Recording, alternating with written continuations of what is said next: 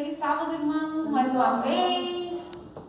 Eu estava um pouco preocupada com o relógio, estava dizendo, ai, Senhor, me usa, né? Me usa, faz que os irmãos não fiquem assim, ai, aquela mulher fala muito, ai, vamos almoçar mais tarde hoje. Não, fiquem tranquilos, tá bom? O Espírito Santo vai, vai nos usar.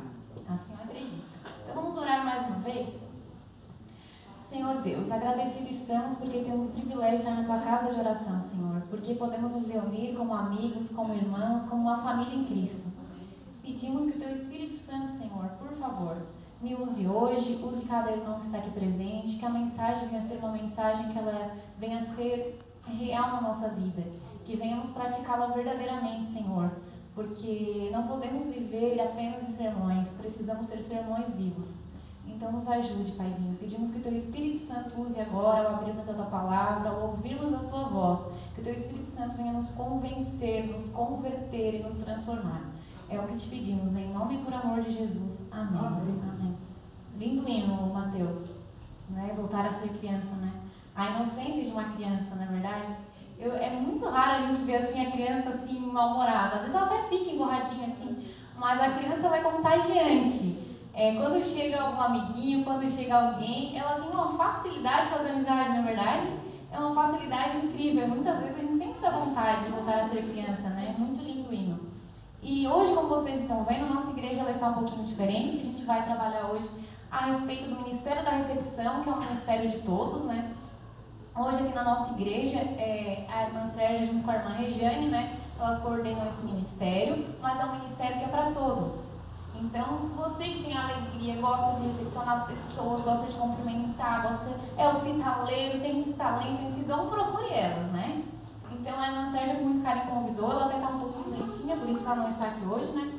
E eu, agra eu agradeço ela porque permitiu que Deus pudesse nos usar mais uma vez. Então, eu falo agora uma frase que eu lembro que o pastor Marcelo Tomás sempre falava: aqueles que são é, espirituais, fiquem em oração.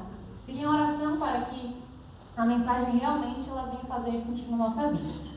Então, o título da mensagem hoje, como vocês podem ver, é Casa de Oração para Todos, para todos os povos. E eu convido vocês então para a gente abrir a Bíblia em Isaías 56, verso 7. Vamos lá.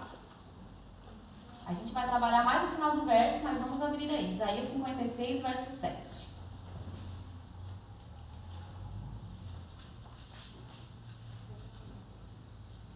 E aí diz assim: 56, verso 7. Ali está trabalhando o contexto da graça que é oferecida gratuitamente a todos, no capítulo 55. O capítulo 56 vem falando da vocação dos gentios, né, que a salvação não é só para judeus. Traduzindo nos nossos dias, a salvação não é só para adventistas, a salvação é para todos, para todo mundo, né? Então o verso 7 diz assim: Também os levarei ao meu santo monte e os alegrarei na minha casa de oração. Os seus holocaustos e os seus sacrifícios serão aceitos no meu altar, porque a minha casa será chamada casa de oração para todos os povos. Eu queria pedir para o Rick aí, é, continuar a aproveitar. Não posso fazer assim? Daí? Tá, então vamos lá. Vamos comunicar aqui. Então vamos lá, pode ir. É, mais uma vez. A minha casa será chamada casa de oração para todos os povos. Pode passar o próximo. A gente vai trabalhar aqui é, uma fragmentação prática do texto. Vamos ver o que, que o texto está dizendo aqui, que esse verso está falando para a gente. Pode pôr. Primeiro, a casa, de, a casa é de Deus. O que, que o texto falou? A minha casa. Então a gente vê o quê? A casa de Deus. Isso é um princípio. Ou seja, Ele é o dono. Eu quero abrir um parênteses aqui, porque muitas vezes a gente tem tratado a casa de Deus, às vezes como se fosse nossa propriedade. Eu que mando, aqui entra e sai quem eu quero, vai ser desse jeito, porque a, né, muitas vezes a gente tem esse ego, não no sentido de tratar a casa de Deus como a nossa, no sentido do cuidado, do zelo. Não é nesse aspecto que eu estou falando. É muitas vezes a gente para para pensar, a gente para assim, quer, quando a gente vê, a gente quer monopolizar tudo, né? A gente acha que a casa é nossa, eu faço o que eu quero, é assim, assado. E não é, a gente esquece o princípio. A casa é de quem? Quem é o dono? A casa é de Deus, ele é o dono, ponto. Então ali essa, né, eu coloquei esse questionamento, né? Será que por vezes não temos tratado a casa de Deus como a nossa própria propriedade? Né? Às vezes colocando ali, ao invés de a gente colocar um, um tapete estendido, como aqui assim, ó, um preparo, um bem-vindo, às vezes está com a cara que parece igual aquelas placas de, de de cão, são cão bravo, sabe? Quando colocar na, na casa, né? Cuidado, cão bravo, não se aproxima, não chega perto, né? O que, que a gente tem reagido? Será que a gente tem sido dado as boas-vindas ou tem né, sido a, a, o perfil da placa bravo? Outro ponto que o texto fala é Deus, na casa de Deus. Sua casa é uma casa de oração. Pode colocar o próximo. A pergunta é: a casa de Deus é uma casa de oração? Quanto tempo eu, eu coloco nós, mas o nós a gente fica meio escondido, mas pensa, reflete você, você e Deus. Quanto tempo eu, quanto tempo nós temos dedicado à súplica pelo Espírito Santo ou à intercessão pelos nossos irmãos? A gente comentou agora no estudo da lição, né, durante a semana a gente estudou, agora na encapsulação. Quanto tempo, quanto do meu tempo na minha casa ou na casa de Deus aqui, que é casa de oração, temos dedicado a buscar, a clamar pelo Espírito Santo. Porque a gente viu lá em Atos, os apóstolos estavam o quê? Reunidos, reunidos aonde? Na casa de oração. Fazendo o quê? Buscando, buscando por, pelo quê? Pelo Espírito Santo. Mais do que buscando por prosperidade, mais buscando do que por qualquer coisa, eles estavam buscando e clamando pelo Espírito Santo. E mais, intercedendo pelos irmãos, porque ali Atos ele, ele relata ali que eles foram perdoando, um foi perdoando o outro, foi confessando os pecados. Não tinha mais as intrigas, as discussões, elas tinham sido o quê? Sanadas. E aí o que, que aconteceu? O Espírito Santo desceu. Porque que, como que a gente pode recepcionar alguém se a casa não está limpa? Vamos fazer aqui um parênteses, não é? Normalmente quando alguém vai receber uma visita, o que a gente faz? A gente quer deixar a casa, né? Meu esposo até fala, meu Deus, parece que vai receber o rei da Inglaterra. Assim, não é, eu quero que a pessoa se sinta bem, eu quero que ela volte mais, eu quero que ela se sinta amada. Na medida do possível, dentro das minhas condições, vou fazer o que eu puder. Né? Eu não sou a masterchef, uma cozinheira de mão cheia, mas aquilo que eu puder oferecer, eu quero oferecer para a pessoa, eu quero que ela se sinta bem-vinda. Então a gente vai lá, né, faz aquela faxina impecável, deixa tudo bonitinho, a gente quer receber a pessoa. Com aquele sorriso, com aquelas boas-vindas. E como é que a gente vai fazer isso? Que clima seria se eu e meu esposo em casa tivéssemos bicudo um com o outro, tivéssemos brigado, um pro lado, um pro outro, falando uhum, falando só o necessário, ou a casa daquele jeito? Como que eu receberia as pessoas? Será que elas se sentiriam bem? Será que elas não sentiriam que o clima estava tenso, estava pesado? E como é que muitas vezes a gente quer receber as pessoas aqui na nossa casa de oração, na casa do Senhor, que é a casa dele, que ele, por extensão, ofereceu a nós, queremos oferecer e receber bem as pessoas se nós não estamos bem, às entre irmãos. Né? Para nós refletirmos, devemos buscar o Espírito Santo. Sua casa está disponível a todos. Nossa, esse aqui é o grande X da questão que eu quero trabalhar. A casa é de Deus, ela está disponível para todos. Mas será que realmente todos mesmo se sentem bem-vindos ao chegar aqui? Será que todos mesmo? Será que aquela pessoa, né, irmão Tarcísio, cabeludão, roqueirão, não é? Será que chegasse aqui e dizer, meu pai, essa casa não, essa aqui não é para mim não, gente esquisita, né, não sei, estão me olhando estranho, diabo de olho. Que será que ele ia ter uma reação? Não é? Pois saibam, acho que a maioria conhece a história do irmão Tarcísio, ele compartilhou com a gente quando a gente visitou, hoje ele é um ancião aqui na igreja. Então, é, muitas vezes a gente tem a, a facilidade, infelizmente, de olhar a pessoa, julgar a pessoa, mas a gente acaba esquecendo de como que Jesus olhava as pessoas, como que ele tratava. Né? Isso vale para todos, independente do estilo, da tribo que a pessoa frequenta. Hoje tem muito essa questão de tribo, a tribo dos emos, dos punks, enfim. Tem muita, muita tribo, tem tribo de tudo quanto é jeito. A galera que curte as tatuagens, o pessoal do alargador, o pessoal do cabelo azul, verde, enfim, não importa. Como que Jesus olha para eles? Ele olha para o cabelo deles ou ele olha para aquilo que a pessoa é? O que, será que eu tenho importado? A casa é minha? Não, aqui esse tipo de gente não entra. Ó o fariseu, né? Ó o pensamento fariseu. O que? Comendo com pecadores. Meu Deus, aquele tipo de gente, aquele político, aquele ladrão. Como ainda se diz crente conversando com aquele lá, meu Deus, já deve estar, tá, deve estar tá envolvido na corrupção. Vai saber se não está pegando dinheiro lá dos irmãos da igreja, entende o olhar? Não é uma questão de aparência, é uma questão de pessoas. Nossa, estava lá, entrou, por exemplo, hoje eu entrei ali numa lojinha tem do lado de casa, vi a esposa do pastor, entrou lá no sábado no comércio. O que estava fazendo? Foi comprar alguma coisa, de certo? Atrasada, de vez de preparar as coisas na igreja, foi lá comprar alguma coisa para levar para a igreja, pecadora. E não sabe, sabe, o contexto, não sabe que eu tenho uma amiga ali, não sabe que eu estou fazendo isso bíblico com ela, não sabe. Aí a pessoa olha e diz, opa, pecadora, entrou lá sábado de manhã, cara de pau, ainda está pregando lá depois. Entendeu? Então, muitas vezes, a gente, se a gente não, não, não se entender, desse, a gente não ter o olhar de Cristo, a compaixão, a simpatia, como é que a gente quer que a nossa casa, que a casa de Deus esteja cheia? Não tem como, né? Então vamos lá, pode passar para o próximo. Pode ir, acho mais uma Isso. Vamos abrir João 10, 9. Vamos lá. Ah, já foi projetado? Bom, já está projetado, então vamos ver ali. João 10, 9 fala o seguinte: Cristo está falando, né? Eu sou a porta. Se alguém entrar por mim, será salvo. Entrará e sairá e achará passagem. Aqui no contexto, deixa eu só abrir aqui na minha Bíblia de João 10. Também. João 10 aqui, Jesus está falando no contexto de que ele é o bom pastor. E segundo meu esposo, ele falou que por que, que ele ap apresenta aqui como, como porta, como ele estudou ali? Porque os locais onde ficavam as ovelhas ali era chamado de porta a entrada. A gente hoje fala porteira, não, ela era chamada de porta mesmo, era porta. Por isso que ele diz, eu sou a porta, porque o ladrão ele não entra pela porta. Mas ele diz, eu sou a porta. Se alguém entrar por mim, será salvo, entrará e sairá, e achará passagem. Não é que as pessoas que têm entrado na nossa igreja têm entrado e visto Cristo, e quando sair, como se tivesse achado passagem, nossa, encontrei, ouvi a palavra, saí alimentado saía regozijante, como se eu visse passagens verdejantes. Ele diz, eu sou a porta, se alguém entrar por mim, ela será salva. Mas aí tem mais uma questão que eu queria trabalhar com vocês. Ó, se Cristo é a porta, que porteiro eu tenho sido? Não é mesmo? Porque hoje Jesus ele não está presente fisicamente. Hoje nós temos o Espírito Santo para nos ajudar. Mas ele não está presente fisicamente. Então, se ele diz eu sou a porta, quem que vai apresentar essa porta? Quem que vai estar à disposição? Como que eu tenho agido como porteiro? Será que eu tenho sido um espanta-alma? Ou será que eu tenho sido um, um atrai-almas? Será que eu tenho levado pessoas a Cristo? Aaron White, no livro Centro do Bom Viver, um resumo ali da página 495 496, comenta o seguinte: Todos, tem exceção? Não tem. Todos, todos é todos.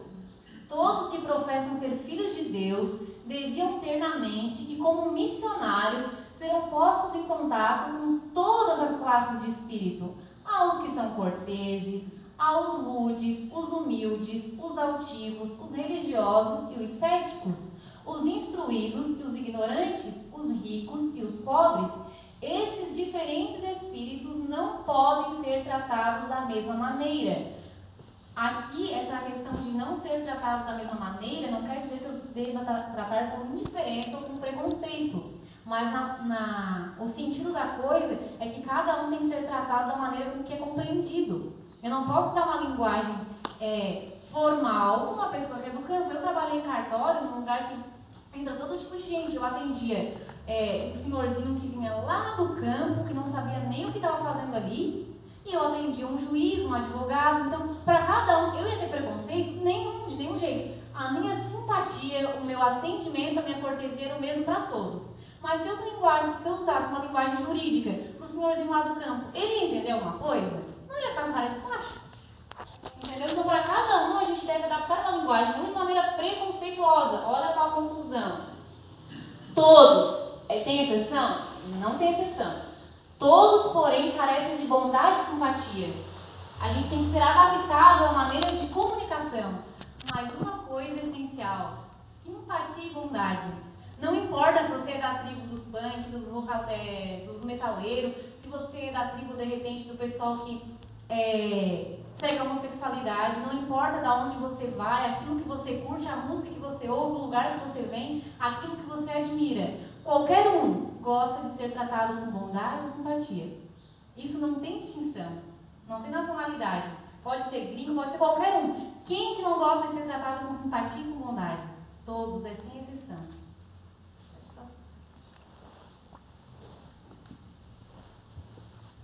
Vamos então agora aprender aqui algumas lições do Mestre. Vamos abrir Mateus 6,36, porque nada melhor do que o Mestre para nos instruir, né? 6 ou 9? É Mateus 9, desculpa. Mateus 9, 36.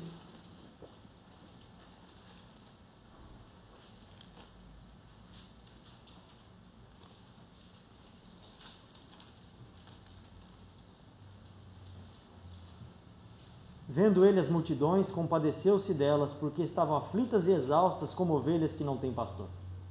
Então aqui a gente vê que Cristo ele se compadece. E ele não se compadece apenas dos discípulos, ele não se compadece apenas das pessoas que estavam ali, que frequentavam a sinagoga.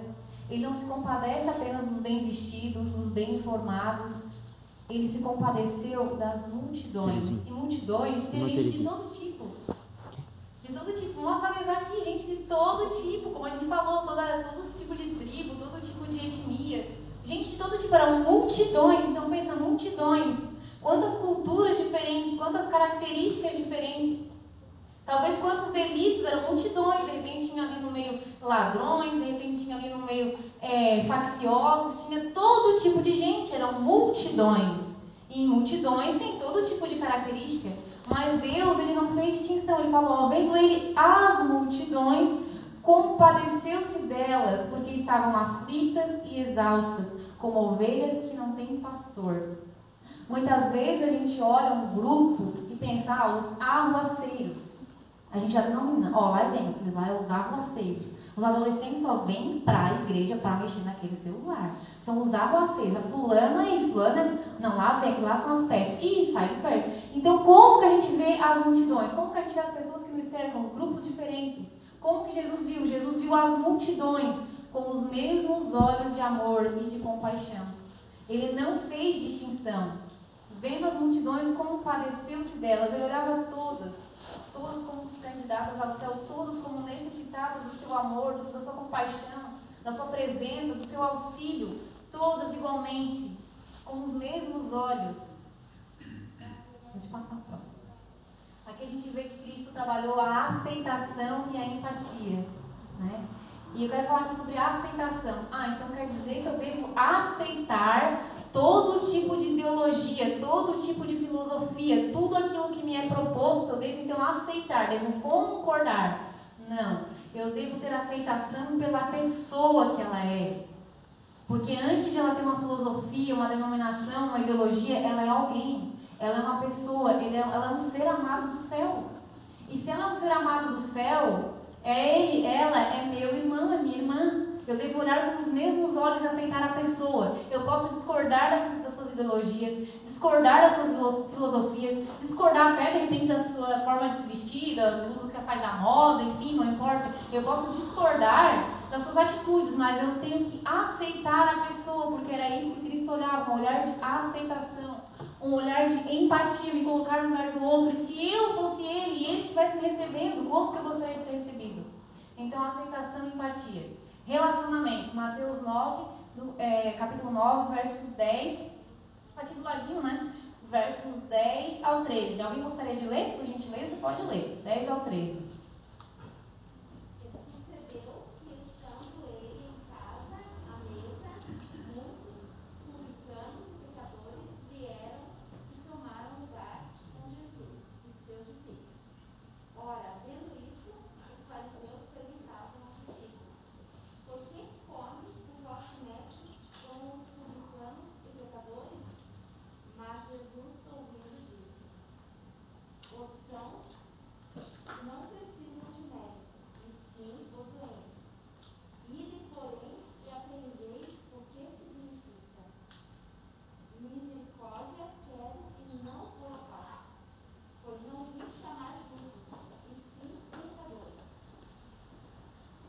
Então aqui a gente vê o quê? O, o subtítulo aqui ele já diz, né? Jesus foi como com os pecadores, né?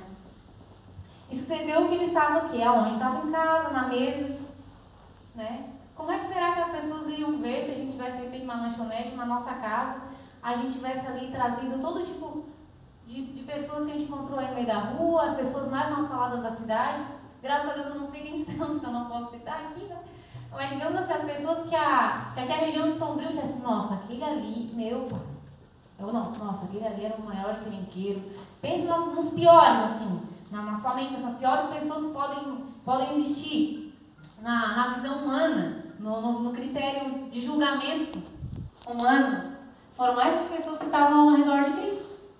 E aí logo vem a ideia farisaica, né? Ah, os seus discípulos, tu come com os pecadores.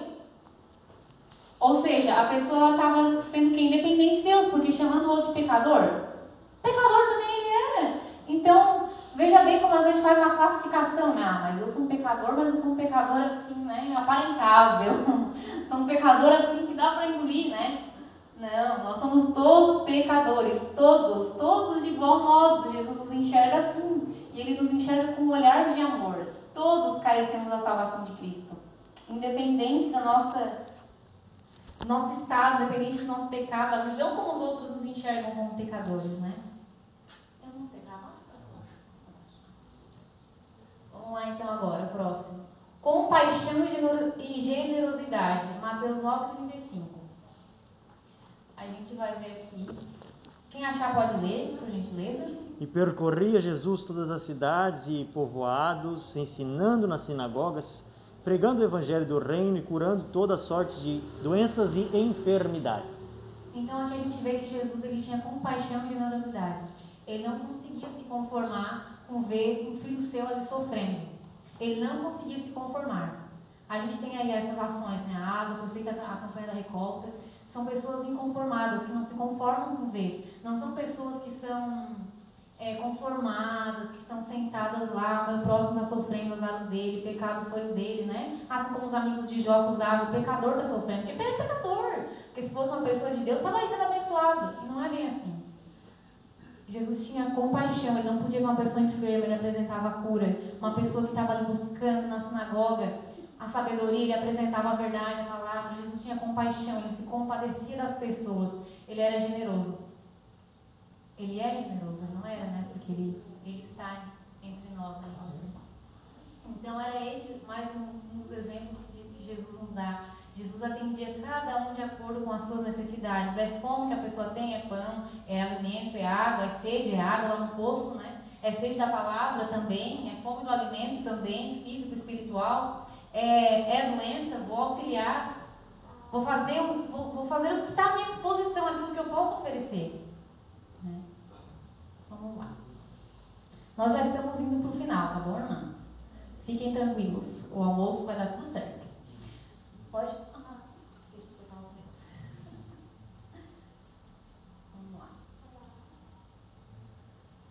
O que o dono da casa espera de seus mordomos? Então a gente viu aqui, vamos recapitular.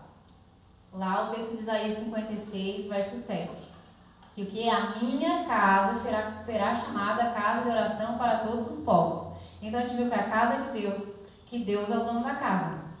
A gente viu que a sua casa é uma casa de oração. A gente viu que a sua casa está disponível a todos. A gente viu que Jesus denomina a porta. E ele, se ele é a porta, ele espera que nós atuamos como bons porteiros. Bons porteiros apresentam o quê? Bondade e simpatia. A gente aprendeu algumas lições com o Mestre, com o nosso Jesus Cristo, enquanto ele esteve aqui com seus apóstolos na terra. Aceitação e empatia. A gente viu que Jesus tinha um relacionamento desinteressado e não preconceituoso. E a gente também viu que Jesus falava com compaixão e generosidade. Então agora, depois de aprendermos, depois de relembrarmos, depois de tentarmos entender e viver na essência tudo isso, o que, que o dono da casa espera de seus mordomos? O que, que ele espera? Mateus 9, 13. Gostaria que você, que quem achasse lesse, por gentileza. Outra pessoa, Mateus 22, 39 e outra, Mateus 20, 26. Vamos lá. Quem achando já pode ler. Mateus 9, 13 primeiro, depois Mateus 22, 39 e depois Mateus 20, 26. Ide, porém, aprendei o que significa misericórdia quieta e não holocausto, pois não vim chamar justos, mas sim pecadores ao arrependimento. Muitas vezes a gente quer apresentar sacrifícios, nós queremos nos sacrificar pela causa. Isso é válido, é válido, mas Deus prefere a misericórdia. Ele prefere que a gente se compadeça. É muito bonito chegar aqui, né, o esforço, a gente vir se empenhar e trabalhar, mas nada disso serve se eu não tenho misericórdia, se eu não tenho compaixão. Não adianta me desgastar, planejar tudo e não ter misericórdia. E não observar a pessoa que está sentada à porta. Não adianta, né, como era lá na casa, a porta formosa. Não adianta ter a porta formosa, a casa de Deus está formosa e os porteiros não estarem ali disponíveis a, a terem compaixão e amor. Mateus 22, 39, quem achou pode ler?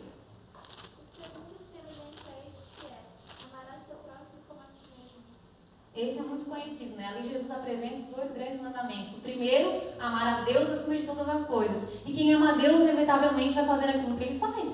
É impossível amar a Deus, a quem não tem um contato físico, né, apenas espiritual, e não amar a quem a quem está aqui do meu lado, que partilha das mesmas coisas que eu, que é pecador igual eu, que é carne que nem eu, que passa pelas mesmas dificuldades que eu passo.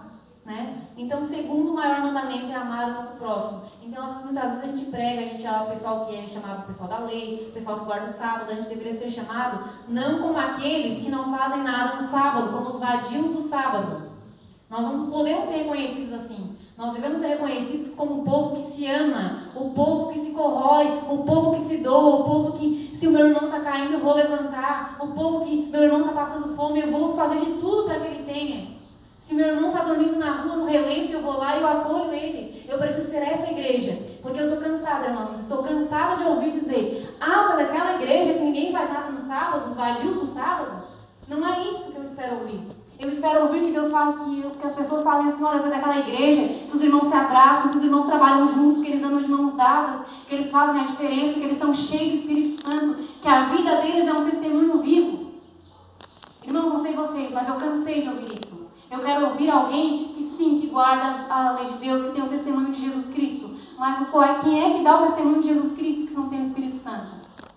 A nossa casa é uma casa de oração, é para ser uma casa de busca pelo Espírito Santo. Devemos nos amar primeiro, porque era isso que aconteceu lá na igreja primitiva. Os ateus tinham que dizer: Olha, eu não sei o que, que tem esse povo, mas uma coisa eu sei dizer: eles se amam a, a ponto de um vender a sua própria propriedade para o outro. Que amor é esse? Eu posso não aceitar esse Deus, posso não acreditar nesse Deus, mas alguma coisa tem, porque esse povo se doa e se ama. O que, que eles têm que eu não tenho?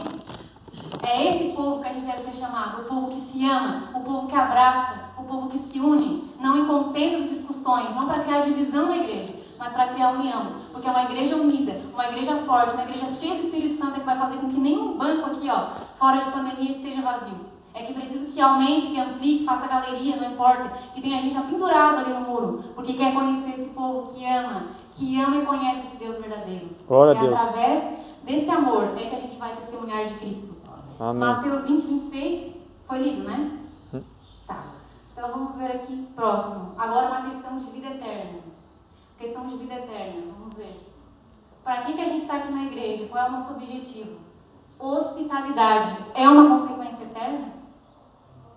Essa, essa parte às vezes pode ser, nossa, mas hospitalidade, Ministério da Recepção, né? Ah, não é algo assim, mas, né? Vamos trabalhar com a questão da missão, mas hospitalidade. O que, que Deus tem a nos dizer sobre isso? Mateus 25, 31, 46. vou abrir aqui para acompanhar com os irmãos. Vamos lá. Já estamos no final. Mateus 25, versos 31 ao 46. Vamos lá então. O grande julgamento. Quando vier o Filho do Homem na sua majestade, todos os anjos com ele, então se assentará no trono da sua glória, e todas as nações serão reunidas em sua presença. E ele separará um dos outros Agora vem o juiz. Nós não temos esse ministério aqui de separar. Ele é o juiz, ele vai separar uns dos outros, como o pastor separa os cabritos das suas ovelhas. Ele porá as ovelhas à sua direita, os cabritos, os cabritos à sua esquerda. Então dirá o rei aos que estiverem à sua direita: Vinde, olha só, bem-vindo, olha só a recepção de Cristo. Bem-vindos, benditos de meu Pai. Entrei na posse do reino que você está preparada desde a fundação do mundo. Porque tive fome e me deste de comer. Tive sede e me deste de beber. Era forasteiro e me hospedastes. Estava nu e me vestistes. Enfermo e me visitastes. Preso e foste ver-me. Então perguntarão os justos, Senhor, quando foi que vimos o Senhor com fome e te demos de comer? Ou com sede e te demos de beber? E quando te vimos forasteiro e te hospedamos? Ou nu e te vestimos? E quando que te vimos enfermos ou presos te fomos visitar? Irmãos, aqui a igreja invisível está aqui. Porque como que a pessoa vai perguntar? Porque ela não tem conhecimento. Porque se ela tivesse é, o conhecimento aqui da, da escritura, ela iria ver esse contexto, ela iria saber que fazendo isso, ela estaria fazendo para Cristo. Olha a igreja invisível. Pessoas que fazem aquilo que é a vontade de Deus, depois vão perguntar, Senhor, mas eu fiz isso pelo Senhor? Eu estava fazendo, mas eu nem sabia. Pessoas que nem sabiam. Então a gente tem que parar de tirar o nosso dedo de juiz e olhar com o nosso olho de amor, assim te hospedamos, ou te vestimos. E quando estivemos enfermos ou presos, fomos te visitar. O rei respondendo lhes dirá: Em verdade vos afirmo que sempre que o fizeste a um destes meus pequeninos irmãos, a mim também o fizeste. Então o rei também dirá aos que estiverem à sua esquerda: Apartai-vos de mim, malditos, para o fogo eterno, preparado para o diabo e seus anjos. Porque tive fome e não me deste de comer, tive sede e não me deste de beber. Sendo forasteiro não me hospedaste, estando nu não me vestistes, achando-me enfermo e preso não foste ver-me. E ele lhes dirá, e eles lhe perguntarão, Senhor, quando foi que estivemos com fome, com sede, forasteiro ou nu, enfermo, e não te assistimos? Então lhes responderá, em verdade vos digo, que sempre que o deixaste de fazer a um destes mais pequeninos, a mim o deixaste de fazer. E irão estes para o castigo eterno, porém os justos para a vida eterna. Perceba que aqueles que conheciam a Cristo, eles falam quando, Senhor? Porque eu não vi o Senhor, o Senhor não se apresentou para mim. Não foi um anjo, não foi enviado de Deus, não foi um pastor, não era um missionário, não era ninguém. Quando? Quando isso aconteceu? Perceba que essa pessoa conhece Cristo. Porque ele pergunta, quando foi que eu não te vi? O outro queria saber, mas como assim se eu nem te conhecia? E o outro que conhece, ele vai perguntar, quando é que foi que você apareceu para mim? Porque o que eu me lembro, o Senhor não apareceu. Então, irmãos, hospitalidade, eu gosto da palavra, hospitalidade, recepção, recepcionar, dar as boas-vindas, ser a diferença, ter amor, é, resumindo em uma coisa. Jesus nos oferece a salvação, pela sua graça, ela é de graça, está disponível a todos. Mas quando a gente conhece a Cristo, quando a gente é salvo por Ele, quando a gente aceita o seu amor, quando a gente guarda os principais mandamentos, que era amar a Deus em primeiro lugar e amar ao próximo como a, a nós mesmos, é impossível que não tenhamos consequências eternas. É impossível que o Evangelho não seja pregado. É impossível que as pessoas não aceitem Cristo. É impossível. É impossível nós dizermos que somos cristãos, que aceitamos a Jesus, se na nossa vida não refletirmos isso. E o pior de tudo, as consequências não são só aqui. As consequências vão ser lá em cima. Porque hoje eu posso ouvir, ah, vocês são a igreja aquelas pessoas que não fazem nada. Mas eu não quero ouvir do meu mestre, olha, quando eu, quando eu tive assim, assim, você não fez nada. Não é isso que eu quero ouvir. Eu quero receber as boas-vindas, as boas novas do meu cordeiro. E eu quero que os irmãos também me recebam assim. E eu quero que outras pessoas que não estão aqui também tenham essa verdade, compreendam, amem, aceitem e vivam. Então, o convite do Senhor Jesus, o convite do Espírito Santo, é para que a gente seja uma igreja verdadeira, uma igreja unida, uma igreja que pregue a verdade, mas uma igreja que viva a verdade, uma igreja que fale de amor, mas uma igreja que seja o amor, uma igreja triunfante, relevante, uma igreja que, se de repente fechasse as portas, as pessoas sentiriam falta. De repente, um vizinho, você ser um vizinho, e quando você se mude, as pessoas digam: Meu Deus, que saudade aquela pessoa me fazia tão bem, ajudava os outros. Olha, estava disponível na minha casa, me emprestava até as coisas, me dava sempre quebrar no meu galho. Nossa, que falta faz aquele vizinho. Nós precisamos ser uma igreja relevante, uma igreja cheia do poder do Espírito Santo. Precisamos ser testemunhas vivas de Cristo, porque Ele está voltando. E em breve Ele vai estar nas portas, não nessa porta aqui, Ele vai estar na porta formosa. Ele vai estar lá no céu, Ele vai estar olhando, Ele vai estar separando. Você quer receber o quê? As boas-vindas ou apartai-vos de mim? Eu quero receber as boas-vindas, mas antes de eu querer receber as boas-vindas, eu também quero dar as boas-vindas. E você, qual é a sua decisão, meu irmão? Qual é a sua escolha? Qual é a nossa escolha como igreja? Vamos nos unir, vamos orar uns pelos outros. Se temos alguma coisa contra o nosso irmão, vamos falar, vamos confessar os pecados, para que o Pentecostes aconteça agora, porque ele já está disponível. Sabe por que não acontece? Porque a gente não pede, infelizmente. Ele está disponível, então vamos pedir, vamos ser essa igreja relevante. Vou convidar agora meu esposo para louvar ao Senhor, que você medite nessa letra, que você ore e que você peça para você ser esse tipo de igreja, a igreja viva, o templo do Espírito Santo, a morada de Deus. Por favor, vamos fazer a diferença, não só ouvir, mas vamos ser a diferença.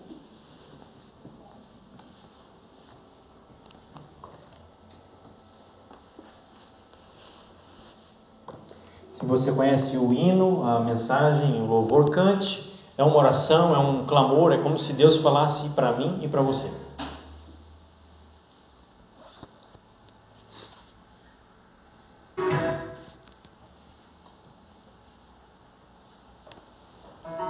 Você que está ao vivo ao Facebook também, tome as suas decisões, cante também, louve ao Senhor, para a honra e glória dEle.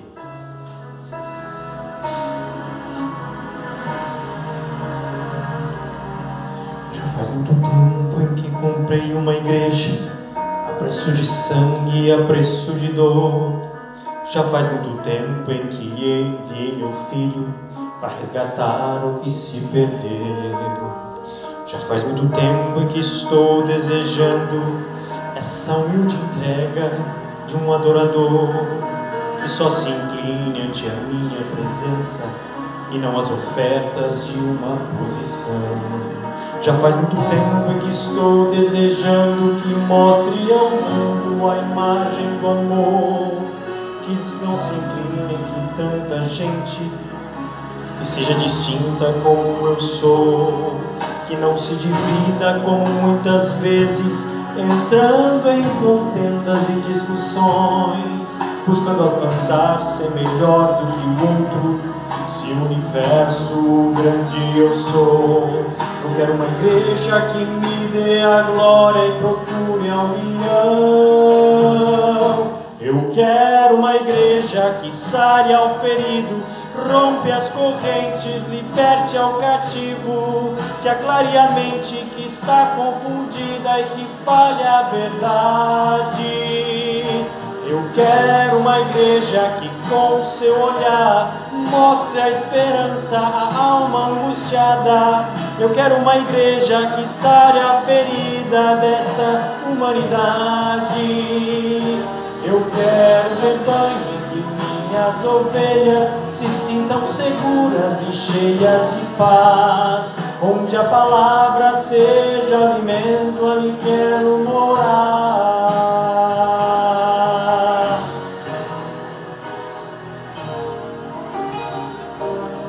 Onde está a igreja que foi perdoada e libertada do castigo atroz? Aquela que vê ao que está caindo, estende a mão e concede o perdão. Igreja desperta, chegou o momento da sua redenção. Igreja que sabe fazer diferença entre o bem e o mal. Igreja desperta, chegou o momento da redenção. Eu quero uma igreja que saia ao ferido, rompe as correntes, liberte ao cativo, que aclare a mente que está confundida e que fale a verdade.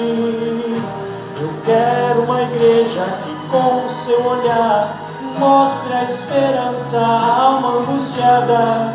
Eu quero uma igreja que sare as feridas desta humanidade. Eu quero um rebanho que minhas ovelhas se sintam seguras e cheias de paz. Onde a palavra seja o alimento, ali quero morar.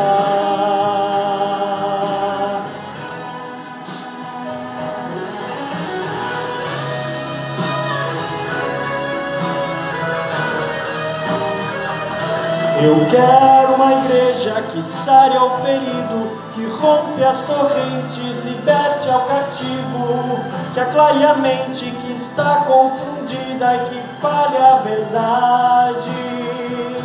Eu quero uma igreja que com seu olhar mostre a esperança à alma angustiada. Eu quero uma igreja que sare a ferida desta humanidade.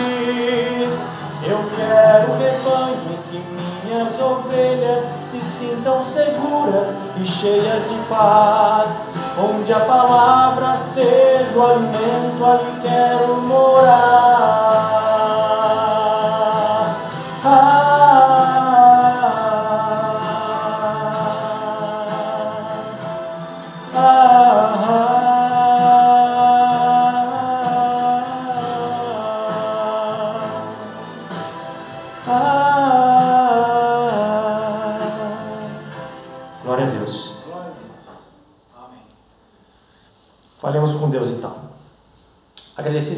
Pai, pelas grandes oportunidades que o Senhor nos dá de sermos colaboradores contigo na obra da receptividade.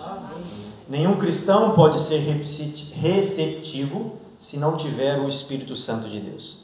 Às vezes até podemos mostrar que somos bonzinhos, desenvolver aquilo que o Senhor nos pede, é, sermos bons mordomos, mas isso não garante a salvação de ninguém.